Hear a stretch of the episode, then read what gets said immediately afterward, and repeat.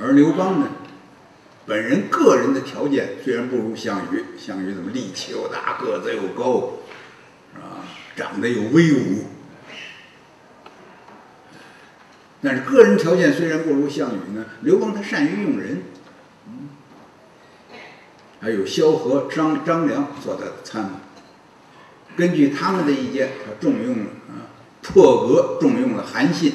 韩信本来他的那个记录啊，他像一个市井无赖一样，哎，但是他由于萧何和这个，呃，萧主要是由于萧何的推荐啊，韩信成了他的这个大将军，啊，其他他还用了很多人，他最后取得了胜利。但是在文学作品当中呢，哎，常常会有一种啊为啊同情项羽。而贬损刘邦的这样一种倾向，这是我们认识问题的一个补充。呃，我也无意，因为我对这个本来我也我也没有什么了解，我也没有特别大的兴趣。今天你再说，啊，你喜欢项羽也已经没有用了，是吧？没有任何作用，没有任何意义。连京剧都是一样，你看京剧《霸王别姬》多么动人。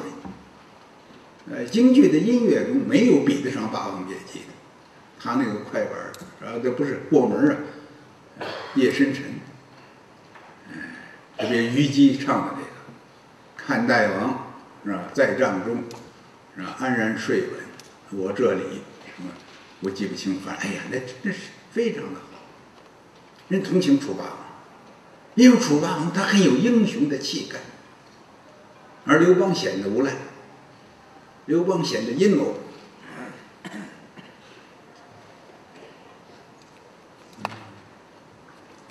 史记》里头记了一个故事，就说刘邦这个无赖。其实呢，那个项羽也无赖。项项羽为了辱骂刘邦这边，项羽抓着刘邦的父亲，嗯，摆上一个大锅，啊，把水煮开。然后把这个刘邦的父亲捆起来，摆在这阵前，就在这儿喊话，说：“刘邦，你小子快投降！你不投降，我给你爸爸给你煲了汤了。”结果刘邦就回答：“哎，说咱们哥俩是拜过拜过兄弟的，啊，拜过把兄弟的，我爸爸就是你爸爸。”是不是？你要烧了汤，咱俩一人一碗这样，在那这个项羽就干生气，没有办法，哎，用这个办法他打击不了刘邦，刘邦不在乎，哎，你你把我煲汤里了，就就就饱了，饱了以后连汤我可以跟你一块喝。但是后世的读者看那儿就就很难忍受，说这个刘邦这人不是个人，怎么能够对自己的父亲这个受难？呃，抱这样一种满不在乎的态度呢，这这是一个流氓，这是一个无赖。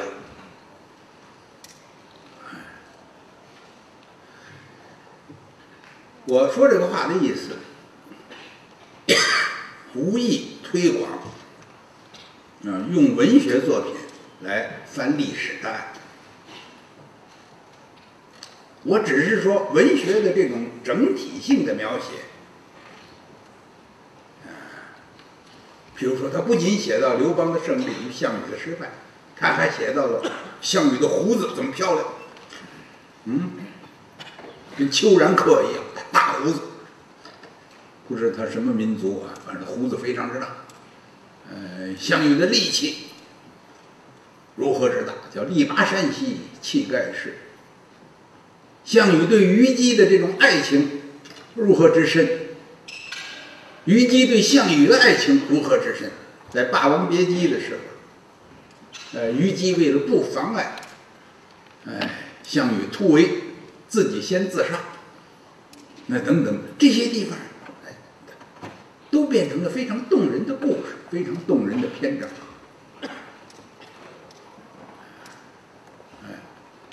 这种整体性的、直观性的东西，是吧？直观性的东西。有时候很不可靠啊，以貌取人呐，以相貌取人呐，是吧？以感觉来代替分析啊，所谓跟着感觉走。但是也有时候，哎，你说不出来，它有点道理。比如说文化革命的时候，很多人看着林彪的那个样子、那个形象，就对他不产生好感，总感觉他像个奸臣。啊，有人还说他像个猴子，是不是？哎，总而言之，他不像个好人。嗯，你说老百姓这种看法没有道理吗？嗯，你说你不允许老百姓这样看，他可以不说。等到这个林林彪这个摔死在温都尔汗以后再说，他可以。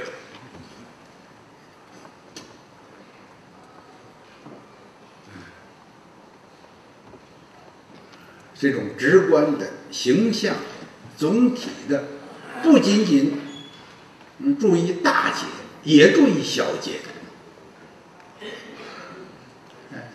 一般情况之下，是不是？就是组织部门用人，他注意的是大节，是不是？嗯，他的这个德、才，他的工政绩，他的工作的这个成绩等等。不必去注意他头发梳成什么样子，嗯，嗯，这个这个，啊，是不是他的左耳朵比右耳朵是不是大一点点，嗯，或者他的是右脚尺码大还是左脚的尺码大？我不需要这些。但是文学的这种描绘，这种细致入微呢？它提醒我们，我们对事物的看法呢，也还可以注意到它许多细节。现在也有一种说法，叫细节决定成败，不一定都是大节决定的，是细节决定成败。所以，我想这个文学的这种总体性思维、直观性思维、形象。性思维对我们是一个补充，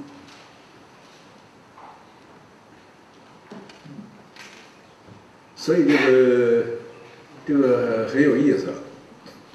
原来捷克呀，呃，有一个作家，这个他的作品呢，现在在中国翻译的也很多，在世界上翻译的也很多。但是他经常是住在巴黎的，他不是住在捷克，他叫米兰昆德拉。在座很多人会知道这个。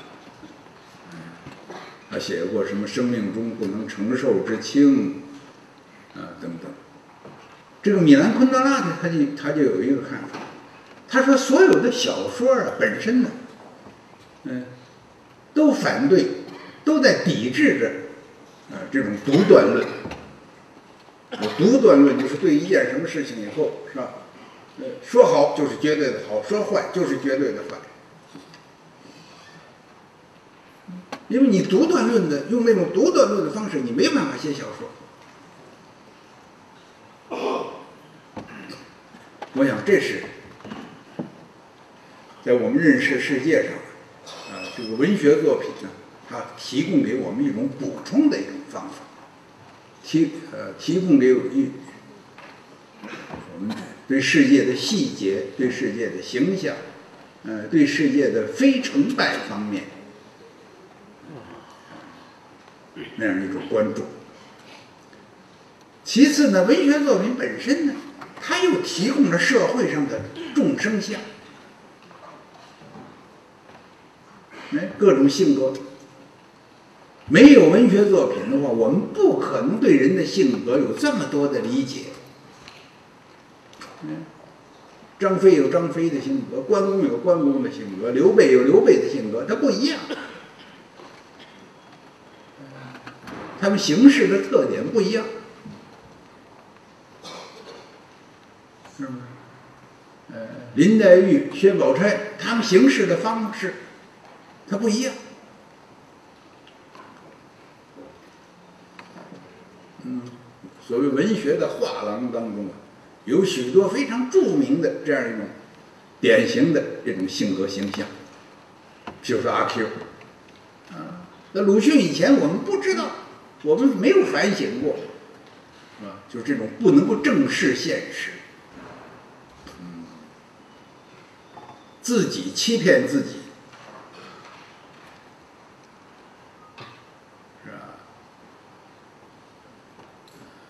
掩盖事实的真相的这种阿 Q 主义，这种精神，嗯，胜利法，是不是？鲁迅描写阿 Q 挨挨了一顿打，然后我心里想，哎呀，现在这世道真不像话，纯粹是儿子打老子。他把对方想象成了儿子以后，哎，他好像就胜利了。你打我是儿子打老子，这很可笑。但是他提醒我们，就是要正视，呃，我们的处境，啊，不能老是自己掩饰，自我掩饰。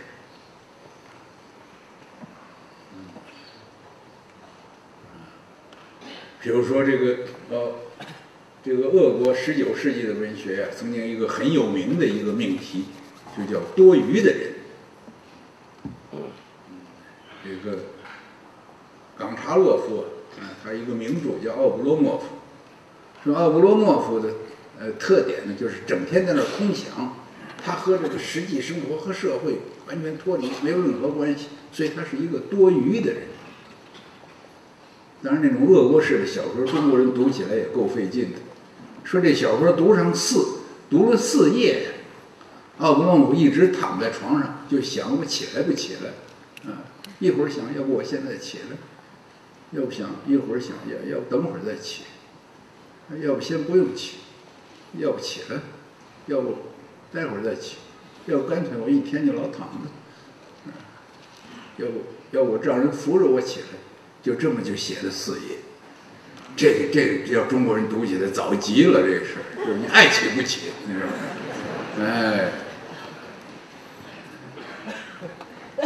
但是呢，他对这个俄国人的反省，尤其是俄国的知识分子反省自己的精神面貌，他也有很大的刺激作用，就像那《阿 Q 正传》对我们中国的国人的刺激一样。《阿 Q 正传》写完了以后，鲁迅有很多熟人以为鲁迅呢是，呃，呃，是在骂他，呃，不是鲁迅的熟人，我说错了。那个时候他不知道这个作者是谁，就很多人以为是自己的熟人写了在骂自己。最后知道这个作者是鲁迅，是周树人，跟他呃素不相识，他才放心，就是他有这么大的刺激性。有这个，嗯，俄国有多余的人，中国有这个，哎，《阿 Q 正传》。这个法国的思想家啊，这个现代派、现代主义的思想家加缪，啊，他有他有一个著名的作品叫《局外人》。他这是一个很，这也是一种一个，既是很尖锐的、非常敏锐的。又是一个非常极端的一个思维方式。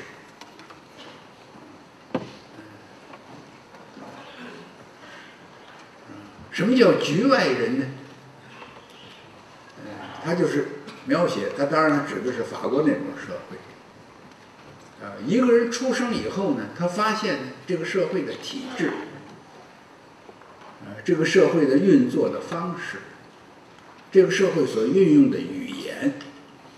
这个社会所，啊，所传承的文化，这个社会的它的风俗习惯，这一切都是已经制定好了的，跟他没有关系，他是局外人。你的命运是被这被这些你所不了解的，也不是你所制定的，而是早已经存在的非常强大的。这样一个力量所决定，他的这个说法也引起了非常强烈的震动。哎，引起，起码他是他说的是很极端，但是他也是一种分析的方法，一种提问题的方法。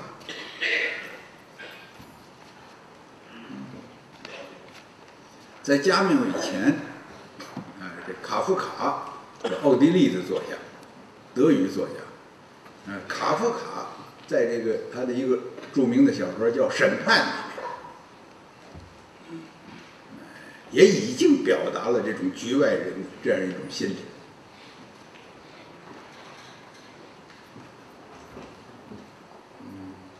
审判是什么意思呢？一个银行的高级职员突然就被带走了，然后呢，有这个检察机关起诉他的罪行，有这个辩护律师替他辩护，有这个法官对他进行不团不停的审判，有速记员把他说的每一句话、每一个行为、什么东西全都记录下来。反正整个来说就是，一切都已经准备好了。他自己也不知道自己为什么被捕，也不知道为什么那个律师要替他辩护，也不知道那个检察，啊，检控方为什么要提出他的莫须有的罪行，哎，也不知道人家整天在那记了些什么。然后每次审讯完了以后，他就就签名，哎，因为跟他说的话是一致的，他都签上名。然后最后又判处死刑，把他枪毙了。但是他什么都不知道，到底怎么回事，他一点都不知道。这当然是艺术家的夸张，文学家的夸张。但是他反映了，嗯，这卡夫卡了，他是对二次世界大战前的，德国社会、奥地利社会，因为奥德后来他合并在一起了。那种，那种非常冷静的那种批判，而加缪呢，反映的是二次世界大战以后的西欧社会的，呃，那个知识分子对个人和社会的关系的反思。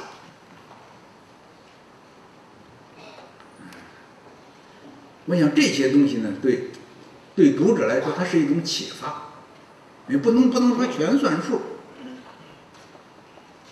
啊，但是它是一种启发。有时候文学作品当中啊，它有很多事件，很多事体情理的描写。这些描写呢，你看了以后你会跳起来，你觉得他们跟你的某些经历有共同之处，不是完全相同，那是不可能的，但是有共同之处。尤其是《红楼梦》。那中国社会里的许多事情，你在《红楼梦》里，你都可以找到一点影子。那尽管这个社会已经完全不一样了，是吧？年代也不一样了，说话也不一样了，人物身份也不一样了，社会结构也不一样了。比如说，这个《红楼梦》里头描写这个冷子清，冷子兴是一个皮货商人，他比较有钱，但是他文化差。所以他很愿意接近这个贾雨村。贾雨村呢是，嗯，是个读书人，做了一会儿官儿嘛，官儿也没做好，被被被免了职了，啊，削职为民，就下岗了。那贾雨村呢没钱，所以这个这个这个冷子兴和这个贾雨村呢也愿意互相结交结交。而贾雨村呢，对很多事情的这个、这个、这个，呃，冷子兴对很多事情的了解呀，还是从贾雨村那儿知道的。因为贾雨村这知识比较丰富，嗯，他和这个荣国府啊、啊宁国府的贾家呀，啊是本家，所以他知道的事情比较多。呃，冷子兴也知道一些事情，所以他们两个人的关系，呃。多多少少有点像现在说什么文艺家和企业家什么什么联手啊联姻呢，又是互相搞点什么活动啊，哎，各有所求，也各有互补吧，优势互补吧。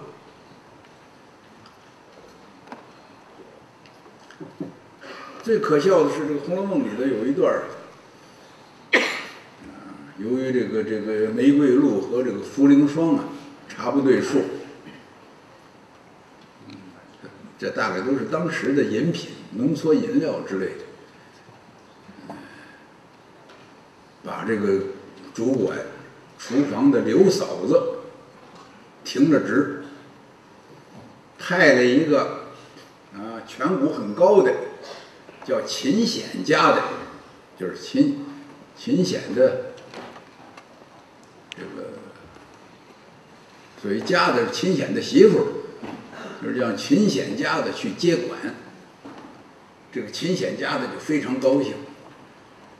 一到那儿呢，他就先查这个刘嫂子他的这个前任的这个这个毛病，查出一大堆毛病来。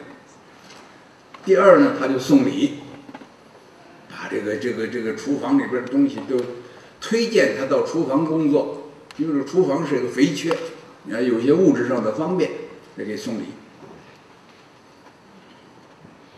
这时候就说说这这个玫瑰露和这个茯苓霜啊，查不出来，不知道是怎么回事。哎，这个王熙凤呢就提出来说这个查不出来好办，哎，说是夏天，说正中午，哎，在地上啊撒一点这个脆，这个碎的瓷，就比如一个茶碗，你把它打碎，然后让有关人员呢，啊。这个把这个这裤子啊裙子免起来，光着腿跪在这个碎瓷上，上边太阳晒，说一会儿他们就都招了。他这是要动刑法了，因为跪在那个碎瓷上一跪，他就肯定就流血了。他这这个这个这个碗要打碎了，谁敢往上跪？太阳再一晒，然后平儿啊就劝这个王熙凤说：“咱们俩加在一块儿才四只眼睛。”现在咱们管事儿，已经很多人看着咱们不忿儿，已经不服气，已经找咱们的毛病了。像他们这个年，这些，嗯，这些年轻人啊，你偷出一点什么什么什么玫瑰露，他偷出一点茯苓霜，我送你一小瓶他送我一碗没有什么的了不起的。而且现在贾宝玉能护着这些丫鬟，贾宝玉说是都是我给的。人家已经承担了责任了，说我们何必呢？哎，大事化小，小事化无就完了。所以人家说这个这个《红楼梦》里头，啊，王熙凤是鹰派，这个平儿是鸽派，这个鸽派和鹰派也是互补的。王熙凤一听，王熙凤就笑，说你说的也有理，那依着你这事过去了，不追了，就说是贾宝玉造什么就完了。呃，刘嫂子官复原职。呃，刘嫂子就又回到厨房里头了。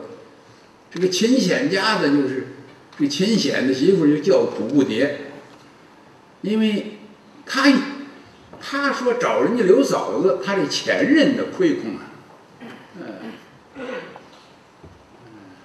结果他自己呢一进去以后先送礼，先拿着厨房的东西送礼，这样的话他不但什么好处都没得到呢，还得。再把他自己送的礼，起码他得再补上，否则人家刘嫂子要找他的麻烦。我每次看这儿的时候，我就觉得特别可笑，哎，特别像我那个一九六七年一月经验的那个红卫兵夺权，啊，我不记得，我不知道在座的在座的年轻人多，但是有这个记忆的，知道六七年一月份红卫兵夺权的，我想还有。就是六七年一月，号称一月革命，各地的红卫兵夺权，把图章都夺到自己的手里头去，有夺省委的权的，有夺市委的权的，有夺报纸的权的，有夺广播电台的权的。然后夺了没几天，因为太乱了，毛主席下令都军管了这些地方。呃，转瞬间的一个夺权故事，和那个夺权者的那个那个那个那种。出洋相的这种情景，这个《红楼梦》里头，它有这样的故事，让你觉得哭笑不得，哎，觉得世界上真是什么事都有，哎，小说里的什么事描写都有。文化革命当中呢，文化革命的后期，我还看过这个英英国作家。呃，斯威夫特，他写的《格里佛游记》。这《格里佛游记》最有名的就是大人国、小人国。现在很多这个中学的课本或者小学课本里还有，因为它很好玩儿。大人国、小人国。这《格里佛游记》里头有一个最讽刺的地方。说一个国家，这当然他都是作家瞎编的了。哎，说这个国家这个国王啊，早晨呢吃煮鸡蛋，我们一般的吃煮鸡蛋呢，嗯，煮了以后你要磕开它那个鸡蛋的壳儿、那皮儿。一般的人，反正我是这个习惯，都是先磕那个鸡蛋的大头儿，是吧？因为大头儿比较宽嘛，一磕它碎了，然后你从这儿一剥，把这鸡蛋剥出来吃。说，可是这国王他磕这个鸡蛋大头的时候不慎，把自己的手啊割了。哎，这国王就说说以后吃鸡蛋再不要磕大头，磕小头。那么国王旁边呢有一批佞臣，就是不是那种忠臣，而是那个那个那个啊拍马屁的，不讲原则的那些大臣，立即就替这国王。拟了诏书，拟了法令，就是今后啊，凡我国民吃煮鸡蛋，一律不得先磕大头，啊，一律要先磕小头。可是这个老百姓的习惯呢，因为你我的习惯也是这样，都是先磕大头。所以为这个呢，由于这个老百姓常常忘记会磕大头。有被判刑的，有被杀头的，有被这个这个鞭击的，嗯，有被打打屁股的，是不是打板子的？这样的话就引引起了反对，就是啊，有些人为了表示对国王的忠心，成立了小头党，就是我们吃鸡蛋，坚决磕小头，啊，如果磕了大头，啊，我们。宁可不活了，我们也绝不吃那样的鸡蛋。另外，有些有反抗意识、造反意识、呃，搞民主的呢，就成立了大头党。嗯，就是我们是吧？死活要捍卫我们吃鸡蛋先磕大头的权利。比如这个国家就是这个这个两党啊，啊，这两派斗了一个不亦乐乎。我在文革当中，我看完这个呀，吓得我不敢跟别人说，因为当时啊，呃，正是各地文化革命中也是两派，那广西也是两派，那两派很厉害呀，也是两派，那都那表示拥护毛主席，都那念毛主席语录。我心想，他们这争来争去，不也跟这大头党、小头党一样吗？但是我不敢说。我要说了，怕非把我枪毙了。我搞这个事，哎，但是这个这个，你们想一想，这个文学能长咱们多少智慧，能长咱们多少学问，能给我们一些什么样的启发，是吧？什么样的参考？当然，我这只是说启发和参考，不能照办，是吧？你不能够就按照文学的方式来做一切的事情，那你做不好。甚至于更更失败，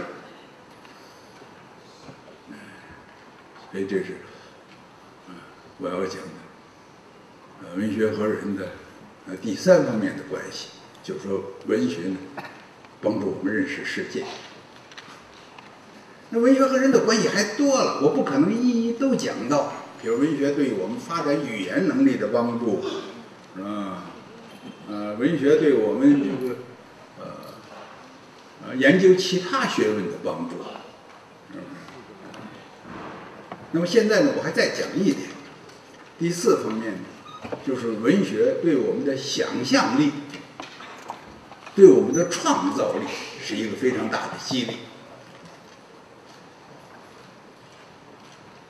嗯，文学是鼓励人想象，是鼓励人创造。文学是一切，一切人类的精神活动之中，最最强调创造的一种活动。它比绘画还强调创造。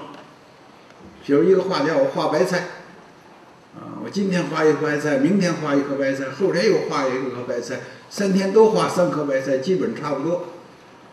这颗白菜我送给领导了，那颗白菜我拍卖了。还有一颗白菜送给我儿子，这不是任何问题。可是文学不行，说我今天写一篇散文，是吧？南宁游记》，第二天写一篇散文还是《南宁游记》，跟那个一样，第三篇还写一篇散文还是《南宁游记》，还跟那个一样，那人家就认为你有神经病了，那哪有自己抄自己的呢？自己抄袭自己，抄袭别人固然是耻辱，抄袭自己也是耻辱。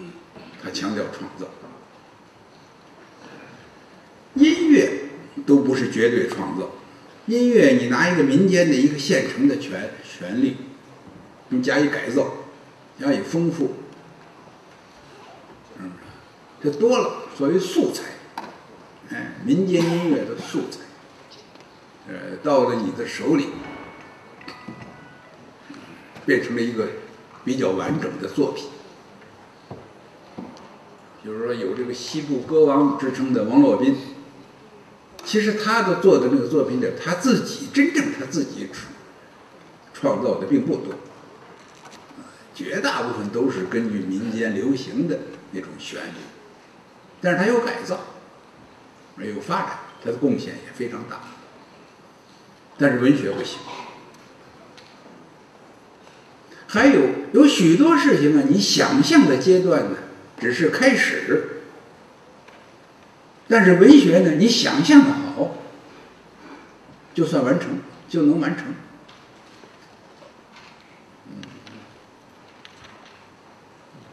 比如说我是行政，行政我想象，嗯，要把这个广西是吧，建设的更好，这这是一个口号，这是提出来了。啊，我们广西有很好的建设的口号，很好的建设的目标。啊，我这虽然我来的时间很短，但是我听到一些有关的领导向我介绍，啊，富裕广西，是吧？生态广西，是吧？文化广西，是吧？平安广西，啊，真是说的真是非常的好，啊，如果我们广西，啊，又富裕，又生态，又文化，又平安。多么美好的广西啊！呃，但是这个只是开始，呃，你有了这个目标啊，不等于就说你一就能够，呃，一定能够完成，或者能够全全面的都都完成。但是文学有点不同，你的你把你的想象，很充分的、很动人的。嗯和真的一样的表现出来，而且使得很有说服力的表现出来，使人家看了以后觉得，哎呀，真好啊！作为文学家的任务已经完成了，所以文学家也不要太以为自己的能量大，因为你那其实它只是一个想象。文学不排斥想象，恰恰相反，如果你的作品呢只会记实，只会实录。是不是？呃，只是如实的记载，反倒没有文学。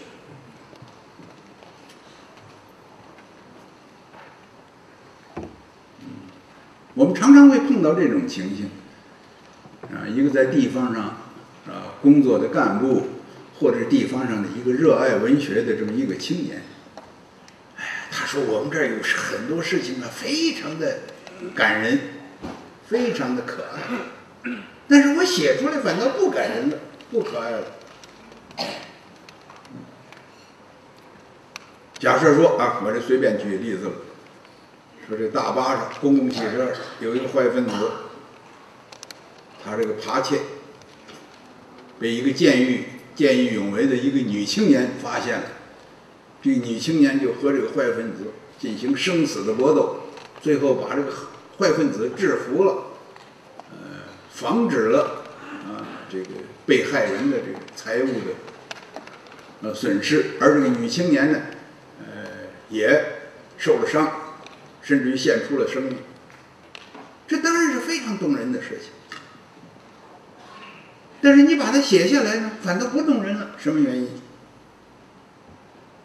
哎，就因为这样一个事情，你只是如实的写下来啊，它作为一条新闻，它是非常动人的。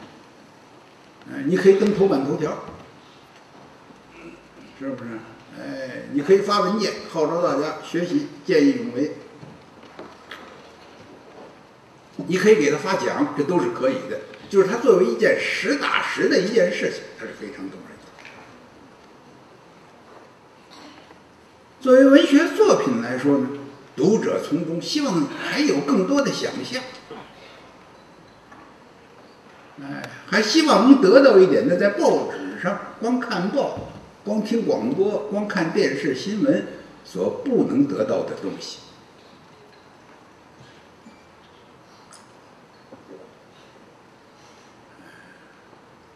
文学呢，是对人的精神生活的一个延伸，是对这个精神的可能性的一个探索。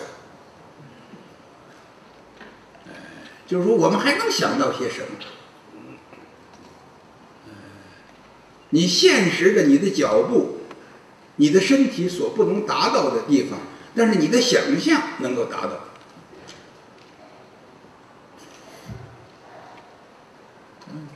而反过来说，没有想象就没有创造，创造就是原来没有的东西吗？你在想象里存在的，你才使它变成没有的东西变成了有的东西，这才是创造。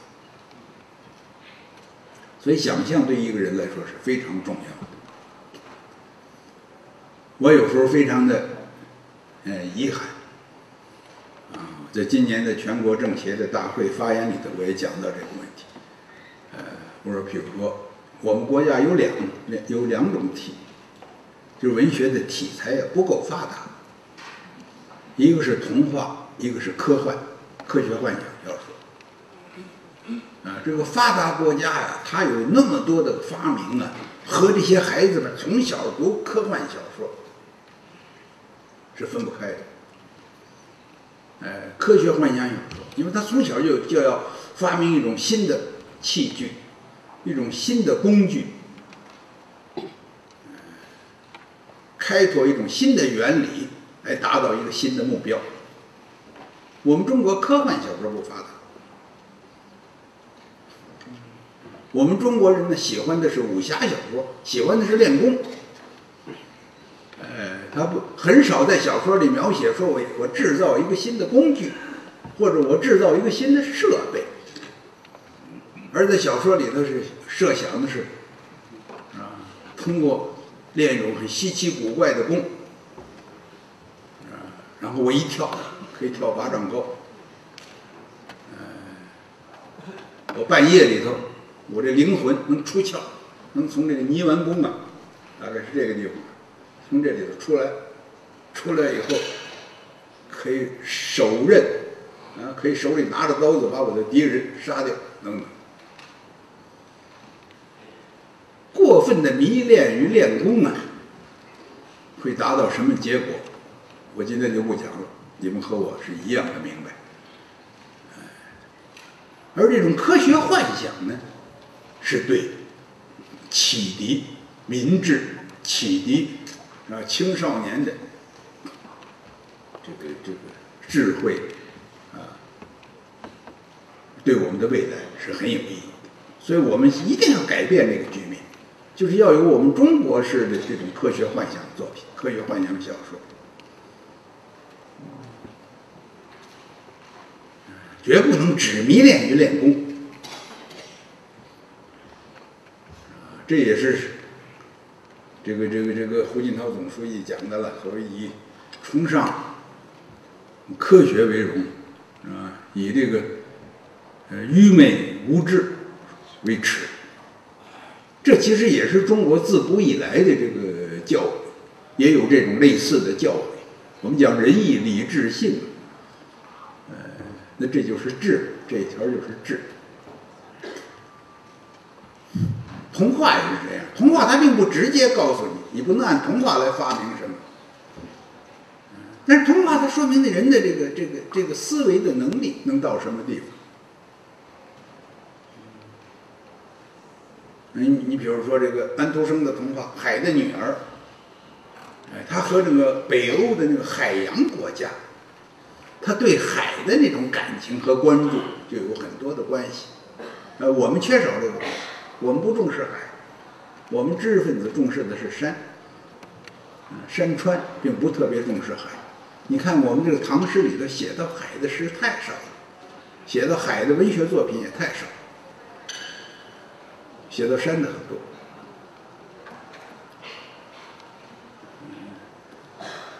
在这个文化革命当中啊，一九，嗯，我想是一九七七一年吧，大概是一九七几年，七一年。那时候我在新疆，我在新疆啊上这个五七干校。我这五七干校啊发给我们一些大大批判的学习材料，其中有一个材料。就是说批判什么呢？说贫下中农批判，啊，童话拔萝卜。有一个童话叫拔萝卜。这个童话呢，其实用意非常好，就是讲爱劳动。说是这个兔兔子，啊，兔子这个种了一个大萝卜，这个萝卜太大了，它拔不出来。于是兔爸爸找了兔妈妈，然后是找了这个。兔儿子，然后兔女儿，就一大堆。他这一个村的所有的兔子，你拉着我，我拉着你，像拔河一样，最后把这个萝卜拔出来，就是这么一个童话。这个这个在六十年代、六七十年代有过这样一个童话。组织那个贫下中农怎么批呢？说是萝卜明明是贫下中农种的种的。而作者说是兔子种的，这不是瞪着眼说瞎话吗？我一看，咱完了，咱们咱中国要这么下去，真完蛋了，这个事儿，是不是？他连一个兔子拔萝卜的童话他都不能接受。那时候的一个文化局长，我就不说是哪儿的了，不是大家这个，让大家让大家创作歌曲，有一首歌送到他那儿，其中有一个说是。小何在唱歌，这个局长马上就说：“这个小何，小何能唱歌吗？小何，啊，小何怎么能唱歌？唱歌是毛泽东思想宣传队才能唱歌，这不是？你没有办法。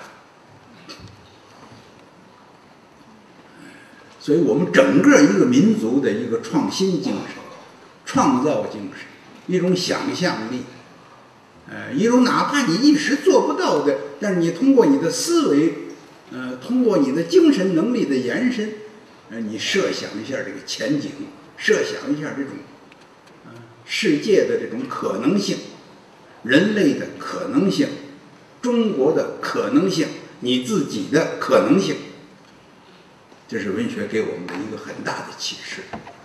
就是说，我们不仅仅是生活在日常的工作当中。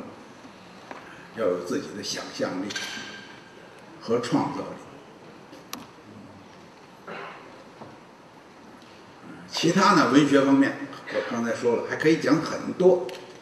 但是我们就这几方面，嗯，就文学所激起的对价值的珍珍惜和激情，文学所体现的这种呃文化和文明，文学。对我们认识世界的帮助和文学对于想象力、创造力这样一种启发，我想我们从这些方面，嗯，谈一谈，也许就是说我们接触一下文学，了解一下文学，啊，热爱一下文学，对我们的不管从事哪方面的工作，啊，是有好处的。